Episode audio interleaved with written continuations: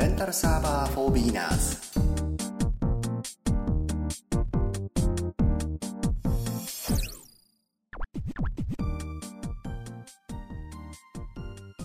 皆さんご機嫌いかがですか？レンタルサーバー for beginners コーヒーです。本日は第13回、えー OGP の設定についてお送りいたします。どうぞよろしくお願いします。本題に入る前に、えーちょっと最近鼻声がなぜか治らなくてですね。今日も多少聞き苦しいかもしれませんけども、えー飽きずに諦めずにお付き合いいただきたいなと思いますが、えー皆様は何かソフトウェアとかあその他のサービスを利用されてる際に、えーサポートをご利用になったことあるんじゃないかとは思いますがいかがでしょうか？さまざまなサービスなどで使い方がわからないとかあそういったことで、え窓口を設けていることが多いと思いますけどもサポートセンターとかサポートデスクとかいう言い方をするかと思いますが私もここ何週間か何ヶ月かの間に、え実はサポートを利用する機会が複数回ありまして、最近サポートも変わったなと思うことがあったもんですからあちょっとその本題に入る前に今日はそのサポートのお話を、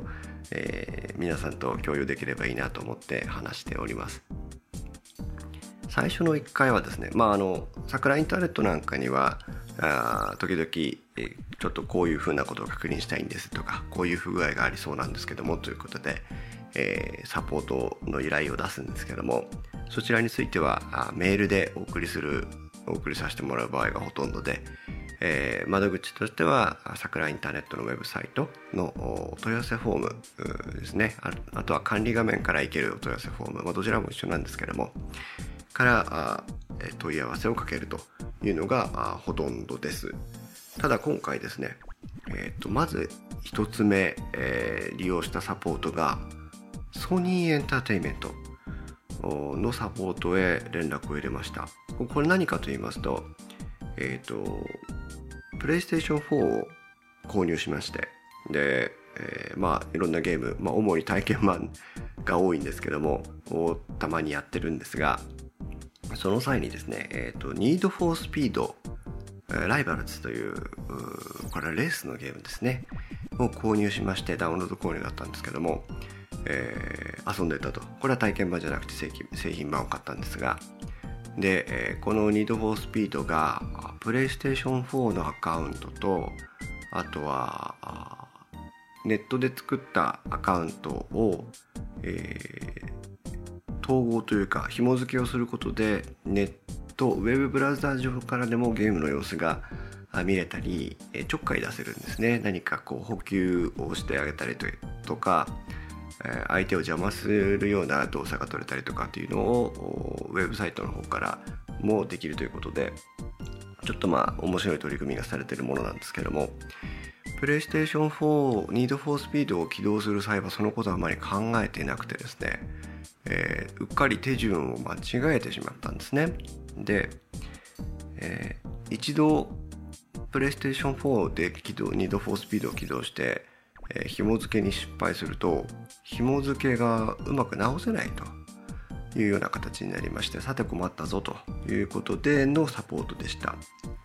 で一つはあプレイステーションストアのアカウントありますよね。プレイステーションネうんストアか。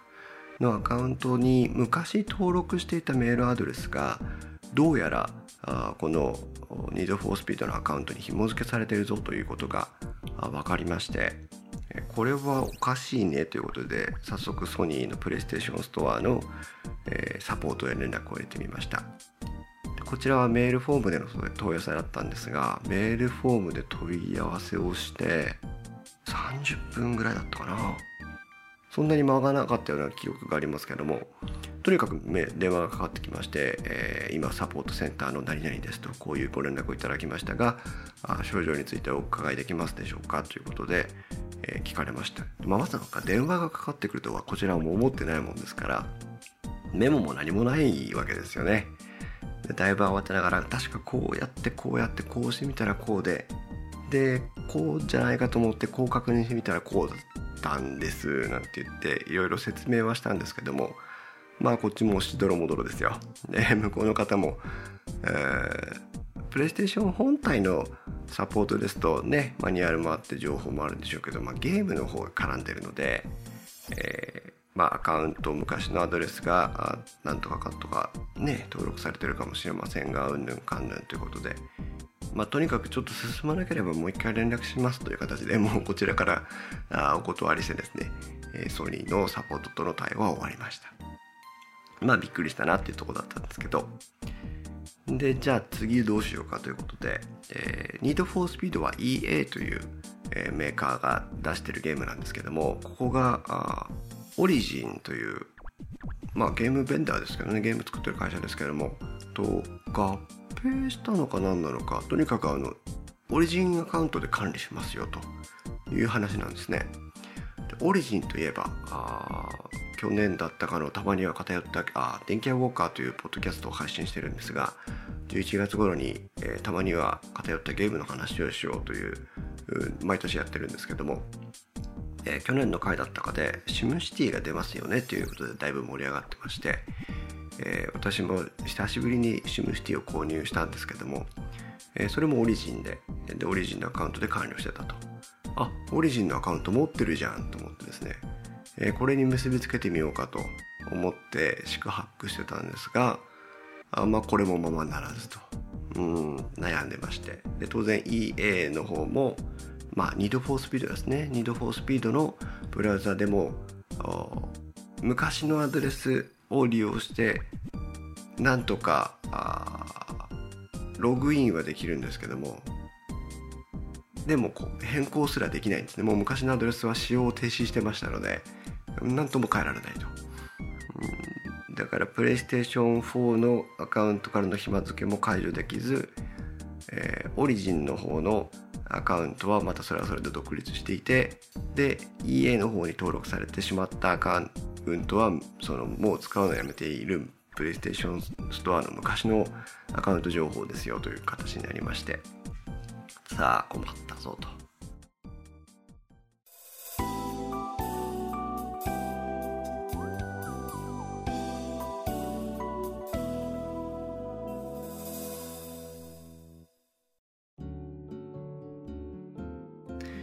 で、え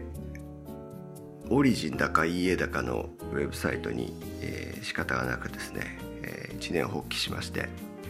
詳しく事情をこうこうこうでとメールを送ってみようかなと思ったんですがここで出てきたのが今日の本題本題というかあのこの 枕の、えー、本題になるんですが、えーと、サポートがチャットなんですね。皆さんチャットって、えまあ、レンタルサーバー4ビギナーズをお聞きの方たちですと、えー、ご存知だとは思うんですが、えーと、テキストチャットですね、えー、まあ枠があってコメント欄があってそこに打つと相手がそれを読んでそれに対して返してくれるというメールをもっともっと短いサイクルでやり合うようなもんですね。でずっと会話の履歴が文字で終えるという、えー、そのチャットでのサポートがあそのオリジナルにはありましてそのチャットサポートを初めて利用したというふうになりました、まあ、当然英語なんですね。オリジンはアメリカの会社ですから。なのでまあまあでもチャットだからなんとかなるかなとか思いながらですね、えー、10分15分ぐらい待ちましたか。ああなた何番目待機中ですみたいな感じになって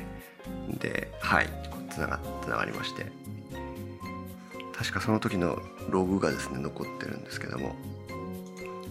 チャットでのサポートって初めて使ってみ、えー、ましたがあいいですね。このログが残るので、え、どういうやり取りをしたかというのが自分でもメモを取らずとも手元に残しておくことができるという最大の利点は確かにありますはいえー、っとあ今見てみると同じシステムを使ってるなオリジンヘルプセンターというところから、えー、チャットが返ってきてますけども、まあ、EA ヘルプセンターで我々とチャットをしていただいてありがとうございました。うん。EA ゲームアドバイザーとのやり取りについての記録を残しますよと。え、4月の22日にですね、え44分間にわたって、え、行ったものです。で、名愛の在集ということで何がお困りなのかお聞かせいただけますか？というところで始まりましてで、えー、問題点としてはとにかく今使ってない PlayStation4 とオリジンアカウントの間で、えー、間違った紐付けをされてしまった昔のやつを、えー、今の PlayStation4 アカウントオリジンアカウントに変更して PlayStation ストアのアカウントと正しく紐付けをしたいということを申し出まして。で、えー、ただ使ってるメールアドレスは昔のものでもうすでにチェックすらできないんですと。で現在のものがこれなのでなんとかこれに変更してくれないでしょうかと。変更さえすればこちらの方であとはね正規にアカウントして管理画面から変更できますということを言いましたところ登録してるパスワードの質問があったんですけどご存知ですかと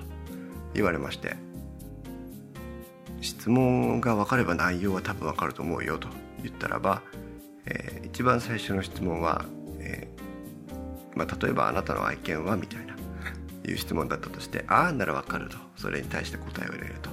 で「ああチェックできました」と「もう一個聞いていいですか?」ということで「えー、大丈夫ですよ」と「じゃああなたのフルネームお願いします」ということで「あフルネームね」って言ってやって「あ分かりました」と。じゃあこれで一旦メールを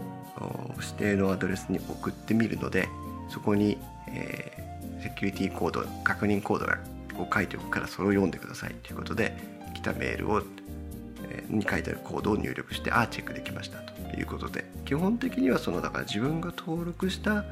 ヒントなりで、えー、メールアドレスをリセットするという、まあ、正規の手続きなんですけどそれを全くその昔のアカウントにアクセスできない状態から行うことができたと。で5分から10分ぐらいして、えー、アカウントの変更の手続きまでお待ちくださいという形ですねでアカウントが変更できましたとでメールアドレスも変更したしプレイステーションネットワークとの紐付けも訂正しましたよという形で言われましてじゃあちょっと確認するから待ってねということでプレイステーションなりウェブウェブブライザーの方立ち上げると、えー、正しい現在使ってるメールで、え、チェックができるようになりましてあすごいできたよということで44分間のやり取りをで終わったと。まあ、英語だったというところが最大のネックではありましたけども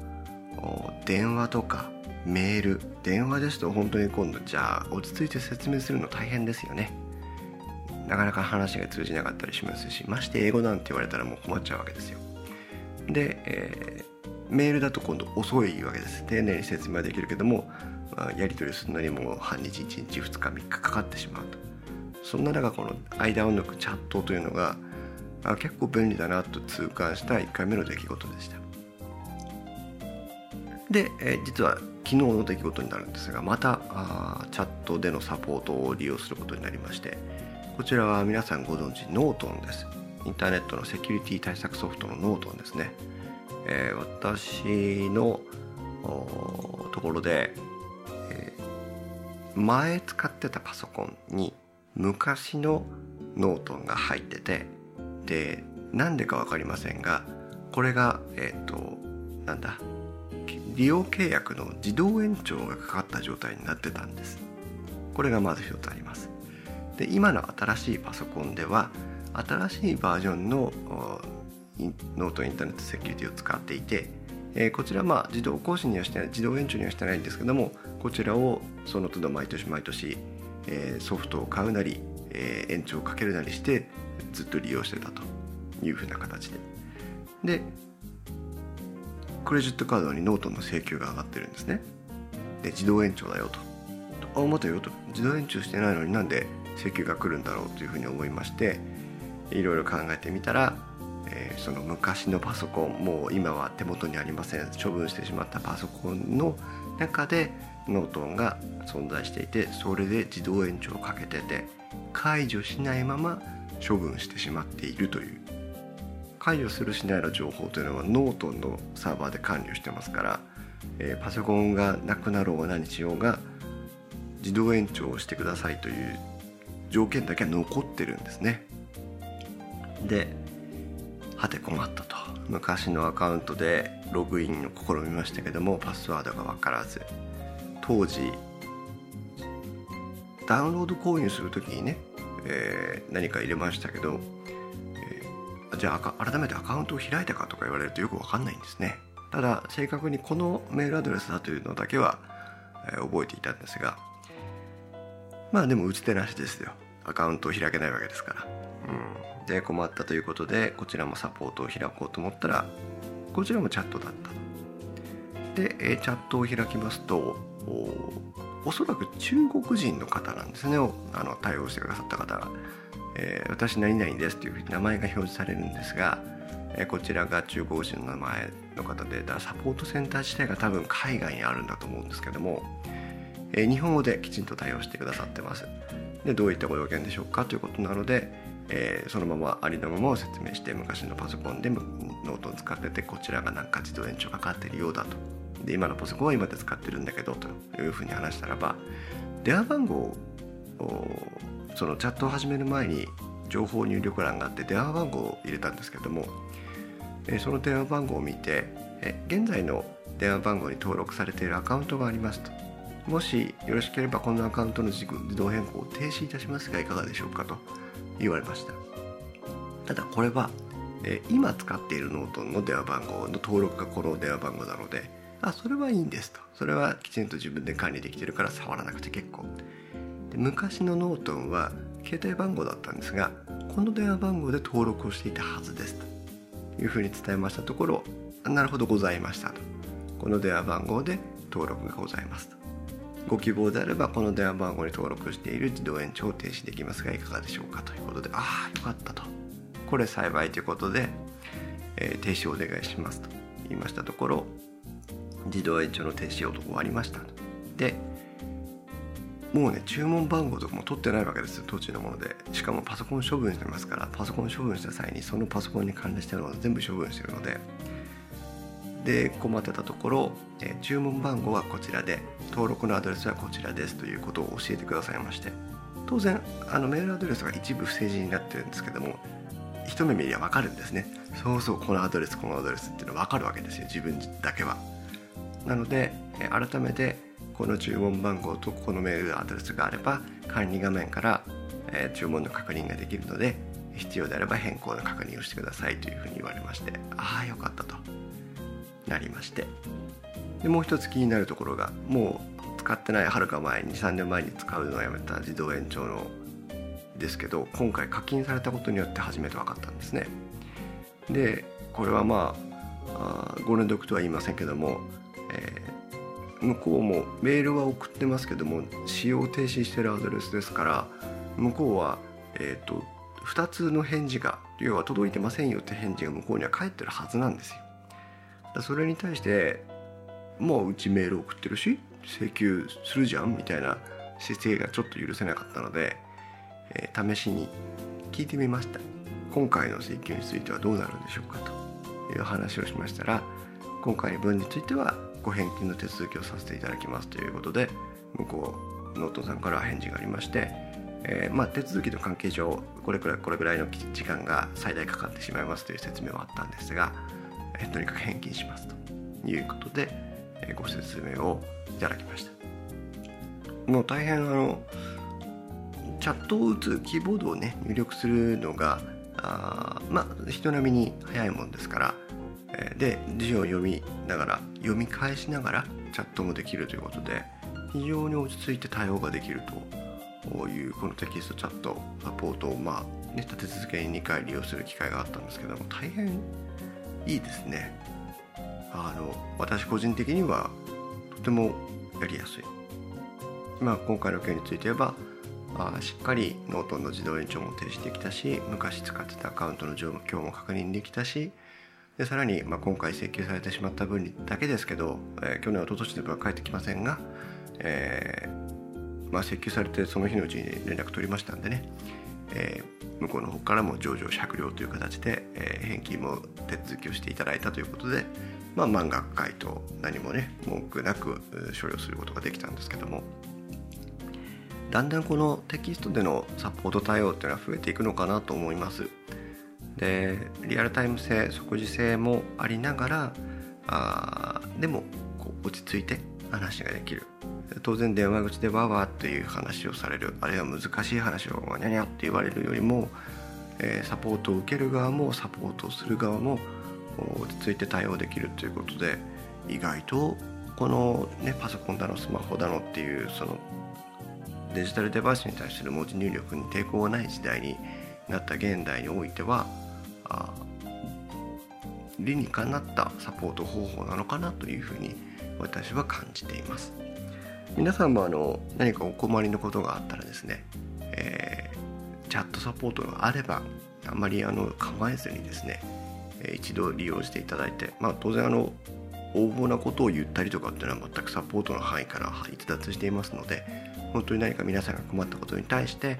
えー、電話ではちょっと言えないとかあるいは慌ててしまって言い漏れてしまうということもないと思いますのでこれこれこれを確認したいと例えばメモが1枚でも用意しておけば落ち着いてチャットでやり取りをしながらあすることができると思いますので是非ね機会があれば使ってみていただきたいなと思います。えー、とにかくオリジンのサポートそれからあノートンのサポートについては私はあの大変満足しています。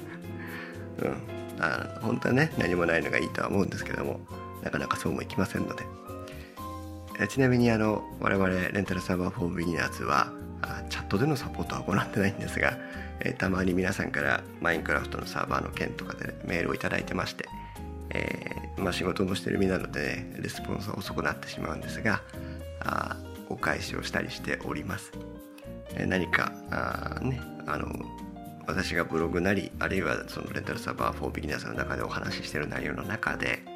えー、不適切な部分とか不明な部分とかあれば、えー、お問い合わせいただければ、えー、こちらの方も直していきたいなと思いますので、えー、引き続き、えー、ご愛聴いただければと思います。よろしくお願いします。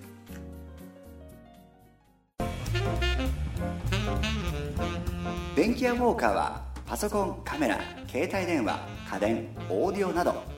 電化製品の話題を分かりやすく電気屋での買い物をもっと楽しむためのポッドキャスト番組です。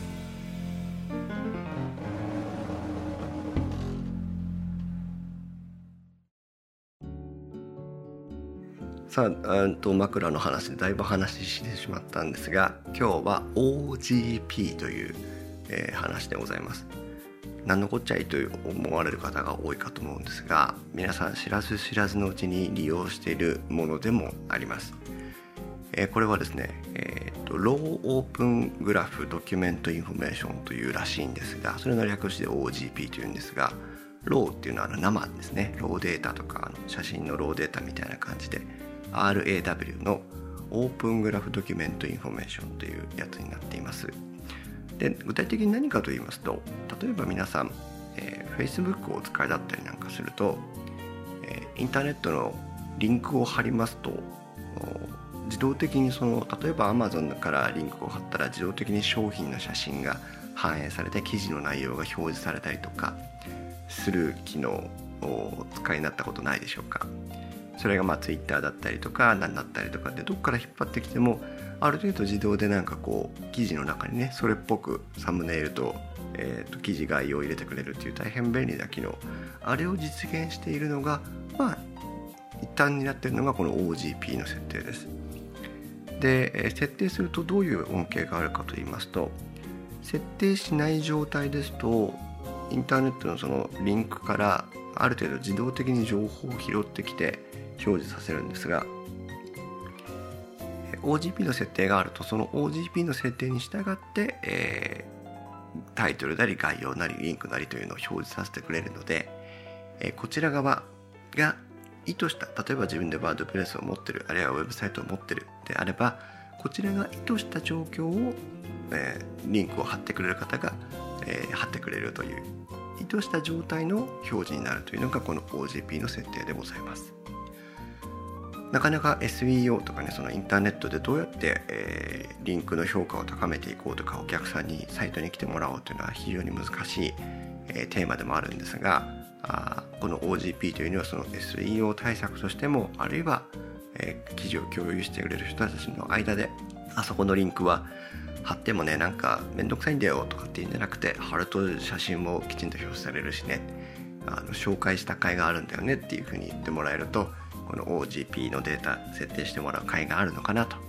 いうことでございます。やってる内容というのはとごちゃごちゃしてるので全てをこう口頭で説明するわけにはいかないのでブログの方にも、うんと、インターインストウェブのストブロの方にも、えー、記事は掲載しておきたいと思いますがメタタグという、えー、HTML ウェブサイトのコーディングをした方であればヘッダーのとこですね。一番上の方にいろいろ書き込む例えばこのウェブサイトのキーワードですよとかっていうのを書き込むところに新たに OGP 用のメタタグを登録してあげることで簡単に実装することができます。基本的にはコピペしてもらって自分のサイトに合わせて直してもらうという程度で十分ですね。で OGP についてはいろんな方が記事をまとめてらっしゃいますので、えそれをご覧いただければわかるかなと思いますけども、えー、と私も実際そうやってねいろいろあれこれ試したんですが、えー、インターネットウェブサイトに、えー、と要は何、えー、て言えばいいんだな。ストリットな、えー、自分で書い一行一行書いていくウェブサイトに記述する方法とワードプレスのような、えー、と CMS ですね。自動的に、えー、ページを生成してくれるタイプのコンテンツマネージャーですか？よくわからないですけど。CMS サービスなんかで表記する方法とか若干あのリンクの書き方とか異なりますのでそれだけはご注意いただきたいなと思うんですがまず一旦、え、通常のウェブサイトでの記載の仕方を中心にお話をしていきますとまあ入れる場所どこでもいいんでしょうけどもヘッドヘッダー、えー、ページの一番上ですねヘッドの部分に、え、記述をしていきます。で通常ここには例えば、えー、このウェブページは UTF-8 で書かれていますよとかいう記述があったり先ほど言いましたキーワード検索エンジンに拾ってもらうためのキーワードですね。それから description 説明書きなんかが書いてあったりします。その他にも CSS へのリンクが貼ってあったりとかあいう部分ですけどもここのまあヘッドの終了タグの一つ上ぐらいでいいと思います。場所はどこでも結構ですがえー、ここに書き込みをしていきます。で1行書きで、えーと、メタプロパティというところから始まって、えー、それぞれの項目のプロパティとそれからコンテンツという形で内容を書いていくという形になります。見ていただけるとあこの程度かということなのでで、えー、通常通り書いていけばもう自分のコピーペーストした後自分のものに、えー、書き直していただければ十分ですので、えー、ウェブサイト持ってらっしゃる方はまず試しに一回ねやってみていただければいいなと思いますけども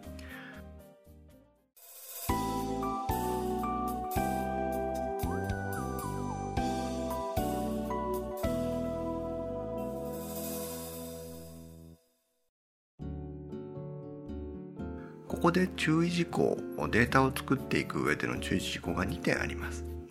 まず1つ。あの Facebook だけになるんですけども Facebook で ID を取得して例えば自分のサイトですね。インストウェブならインストウェブの ID を取得してこの OGP に ID を登録しておくといいよというのが多くの解説記事の中で書いてあります。例えばこちらですね。あれ何さんのサイトなんだ？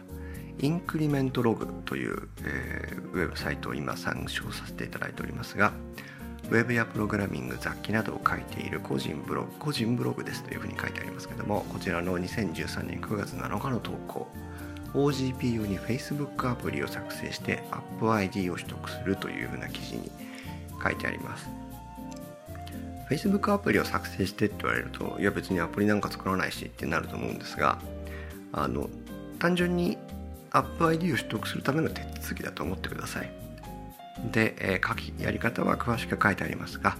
Facebook デベロッパーというところのアプリページというのがあるのでここに行っていただいて、えー、デベロッパーとして登録をしていただきます。皆さんは何も開発しませんが私も何も開発はしませんが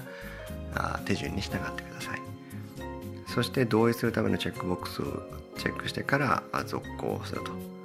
で2番の、えー、あなたについてお聞かせくださいというチェックボックスがいっぱいありますので、えー、必要なところに必要なチェックを入れていただいて、まあ、まあ入れても入れなくてもいいとは思うんですが、えー、それで続行をします。で、えー、そうするともうあっという間にですねデベロッパーとして認証されますので完了していただければまずデベロッパーとしての登録が完了します、え、その後続いてですねアプリというところで、え、新しいアプリの作成というところでですね、え、右上にボタンがあるんですけども押していただいてアプリの名前それからアプリの名前空間そしてアプリのカテゴリーというふうに、えー、表示するページが出てきます。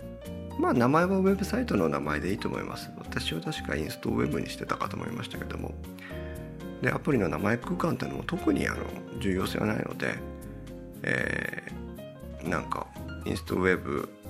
アンダーバー 4OGP とかしたようなしなかったようなよく覚えてませんが。で、えーと、アプリのカテゴリーについてはページ用アプリというのが選択できますのでこれを選択してください。で、えー、ここまで行って続行しますと私の大嫌いなセキュリティチェックというのがありましてあの英数字とかランダムな数字に落書きがしてあったり形が変形してあったりするやつですね、えー、あれをしょうがないんで一生懸命読んで入力していただいて、えー、さらに続行します。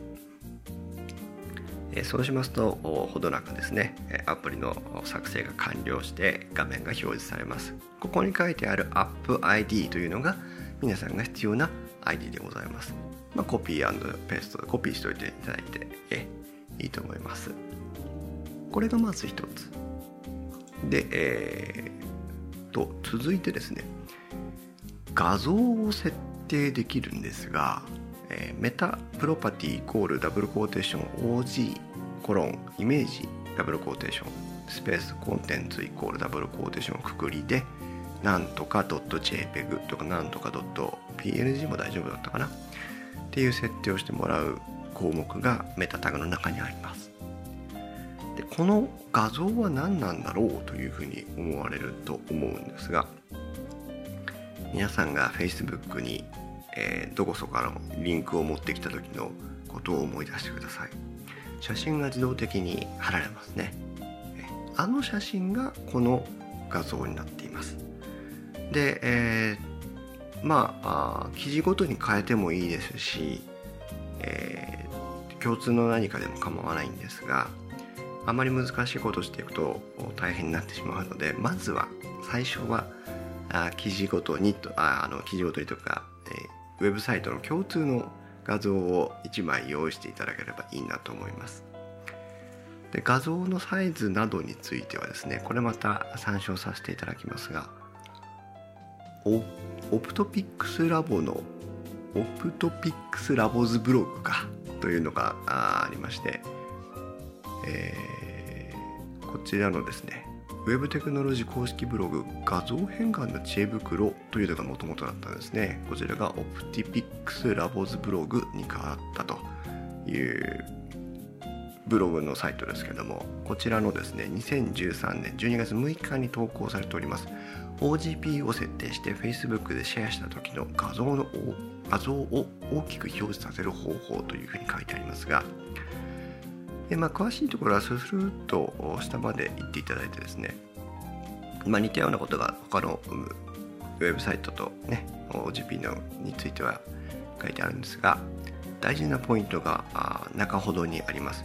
OGP で画像を指定するときのポイントというふうに書いてありますが2013年11月20日現在 Facebook は OGP で指定する画像として1200ピクセル ×630 以上ピクセル以上の画像の指定を推奨していますというふうに書いてありますね。つまり 1200×630 最低でもこのぐらいの画像にしてねというふうに書かれています。で、えー、と最低要件としては 600×315 先ほどの半分ですね、えー、これがあ一応その OGP に指定する画像の基本サイズになります。だいぶ横長ですよね、えー、こちらのサイ、えー、ブログを参照すると1対1.91という、えー、画像サイズになっています。で、えー、なんでこんな横長の画像になるかと言いますと、えー、記事の中に Facebook の記事の中にですねドーンと大きく表示される時に、えー、このサイズになるんです。で上下がトリミングその自動的にカットアウトされちゃうんですね。で切られちゃう。このサイズ以上あると。で逆にこのサイズよりも、えー、長辺が短かったりとか高さが、えー、足りなかったりとかするとせっかく表示器なのにちょっとなんか拡大されて変な風にトリミングされてみたりとかあるいは足りなかったりとかっていうことが起こるんだと思います。だまずこの 600×315 まあ 1200×630 ですかを基準のサイズにしてもらってで正方形に表示される時もありますのでこの上下部分ですね 600×600 あるいは 1200×1200 になったその余白部分もつけて正方形の画像を用意しておくと一番汎用性が高いのではないかとこちらの方は解説をしてらっしゃいます。実際にどういう条件でどのサイズが表示されるかというのが記載があります。え、例えば PC パソコンのウェブブラウザで見た時のニュースフィード上での表示それから Android の Facebook アプリ。これどちらも 600×315 のサイズ、まあ、1200×630 かもしれませんがで表示されています。で、え、それじゃあ逆に正方形で表示される場合はということなんですけども正方形で表示される場合はパソコンのウェブブラウザで見た時のタイムライン上の表示。それから iPad の Facebook アプリこちらも正方形で表示される場合が多いようです。というようにまあ2つのね、えー、条件かサイズ条件があそのデバイスなり何なりの影響で表示されるようになるのでと。基本635 1200-630の中に一番見せたい部分を収めてで正方形の形を取っておけば一番、えー、変なトリミングされませんよというふうに書いてあります。なんとなく説明ベタですが、えー、こちらのウェブサイトを見ていただきますとブログを見ていただきますとよくわかるように解説があります。オプティピックスラボズブログさんありがとうございます、えー、こちらにぜひごご覧いただいて。まああのなんでじゃあ600 635? 違う。600×315 か。と 1200×630 というふうになってるかと言いますと、えー、おそらくレティーナディスプレイ、まあ、あの解像度が高い、えー、スケーリングされているデバイスの表示のために、えー、その倍表示をもともと考えておいてくださいねというふうになっているんであろうというふうに書かれています。えー、私どもインストウェブの画像はどういうふうに設定されているかといいますと全くここに書かれているルールの通りですねえーと、1200×1200 の四角い画像を用意しまして、えー、そこに 600×315 だからあれか 1200×630 の横長の、えー、画像を入れています。で画像を何使ってるかというとあインストウェブのトップページの一番上のメインのバナーというかあのタイトルが書いてあるんですけどもその画像を 1200×630 にトリミングしてで上下はもう黒ベタにしてあります。なので四角い画面で表示されちゃうと、えー、上下が切れた状態の、えー、黒帯がついた状態の画像で表示されるという形になってます、まあ、どちらがいいかって言われるとね悩むとこなんですけども、えー、右なんだ横長表示された時でも画像は見せたい画像がしっかり写ってるのでこれでありかなというふうになっています。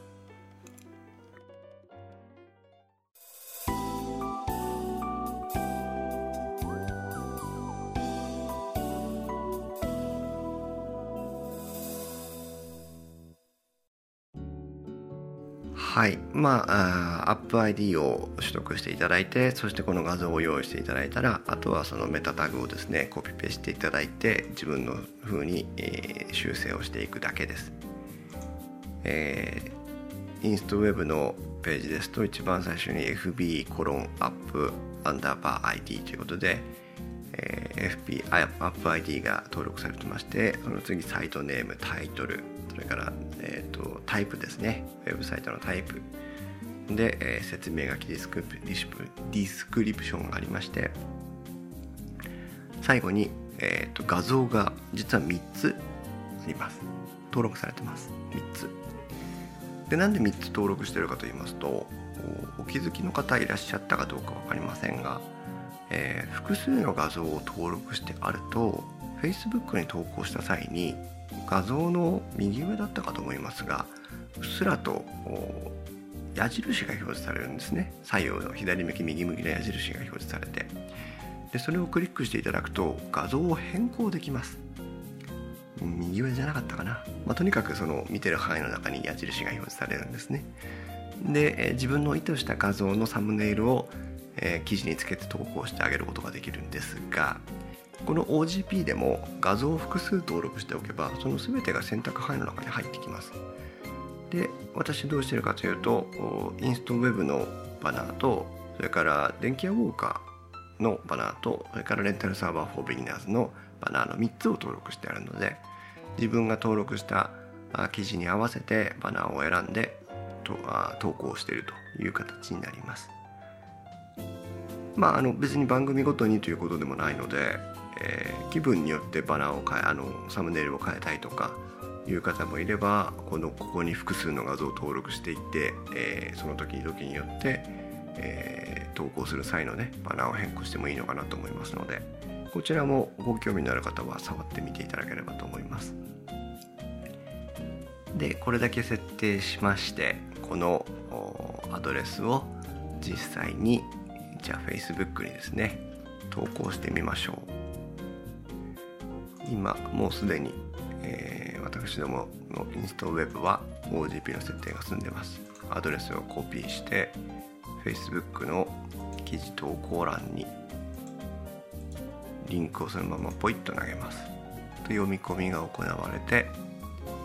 はい出ました。あ左上に矢印ですね、えー、インストウェブ。私たちは私たちインストは現在天気は僕はポッドキャストレンタルサーバー4ビギナーズの配信を中心に活動していますという、えー、記事が概要が表示されますね。で矢印をクリックしますとインストウェブのトップページのメイン画像それから電気屋ウォーカーとレンタルサーバー4ビギナーズの、えー、アートワークのサムネイルが表示されるようになっています。こんな感じで、えー、OGP を設定するとこちら配信側が意図した内容を、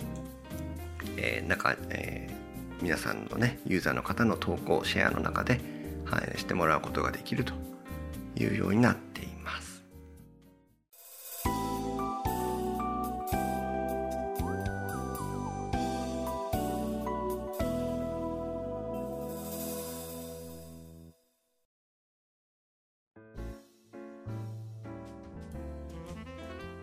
さあなんかバタバタした説明になってしまいましたが OCP についてご理解いただけましたでしょうか、えー、でワードプレスの場合どうなるかと言いますとこれまた様々記事があるんで皆さんも研究していただきたいなというふうに思うんですがあインストウェブ、まあ、デキャボーカーレンタルサーバーフォービギナーズではあシングルページとかの場合はこういう OGP 設定。でそれ以外の場合はこういう OGP 設定にしなさいねということでえー、if 文で分けて2つの OGP 設定を載せています。これも参考までに、えー、ブログの方に貼り付けておきますので、えー、ワードプレスをご利用の方はですねこんな感じでいいのかなということで、えー、参考にしていただければと思います。実は Facebook で交流のあります某ポッドキャスターさんが、えー、ワードプレスのカスタムフィールドカスタムフィールドを使ってこうこうこういうことをしたいんだというようなことをおっしゃってまして私も独学ですがワードプレスのテーマとかをね自分でいじったりしてたもんですから、ま、ちょっと面白そうだなと思いまして、えー、私なりにどう解決しようかなというふうにいろいろ取り組んでましたこの数日間。でまあ結果的にはプラグインで解決をされたようなんですけども、えー、まあ、どういう内容を表示したいっていうのもね伺ってなかったのであれなんですが改めてちょっとプラグインプラグインじゃないやワードプレスのテーマの組み方ですね、えー、勉強し直したいなというふうに思うところもありまして、えー、まだまだ使いこなせてないっていうところもありね。あと会社のウェブサイトもですね、えー、この何動的ページの生成というのはあんま好きじゃなかったので静的ページその自分で組み上げたページでブログを構成ブログというかあの会社のウェブサイト全体を構成してたんですがまあ更新が面倒なんですよね。単純に言うとね。でもうちょっと CMS に頼ったサイトにして、えー、まあその動的ページと静的ページのバランスもありますけどうん頻繁に入れ替わるようなところだったら性的ページあの動的ページのねワードプレスみたいなやつに任せちゃった方が後々いいのかなとか最近思うところもありましてデザインの統一もできますしね。メンテナンス性も向上するんじゃないかなと思うところもありまして。まあ勉強しようということで改めて今日またお高いワードプレスの本を買ってきてねこれから勉強したいなと思ってるところでございます。で、えー、次回なんですが次回は、えー、クラフトブキットのお話満載でお送りしたいなと思っております。まああの大した内容じゃないんですけども、えー、バージョンが今1.7.9ですね、えが、えベータ版になりますが、え配信をされておりますので、えこちらの話について、えー、いろいろとお話をしていきたいと思いますのでぜひ次回も飽きずに諦めずにお付き合いいただければと思います。レンタルサーバー4 p ーナーズでは皆さんからのお便り、えー、ご質問などお待ちしております。ご意見などありましたらよろしくお願いします。えー、それでは皆さん、さようなら。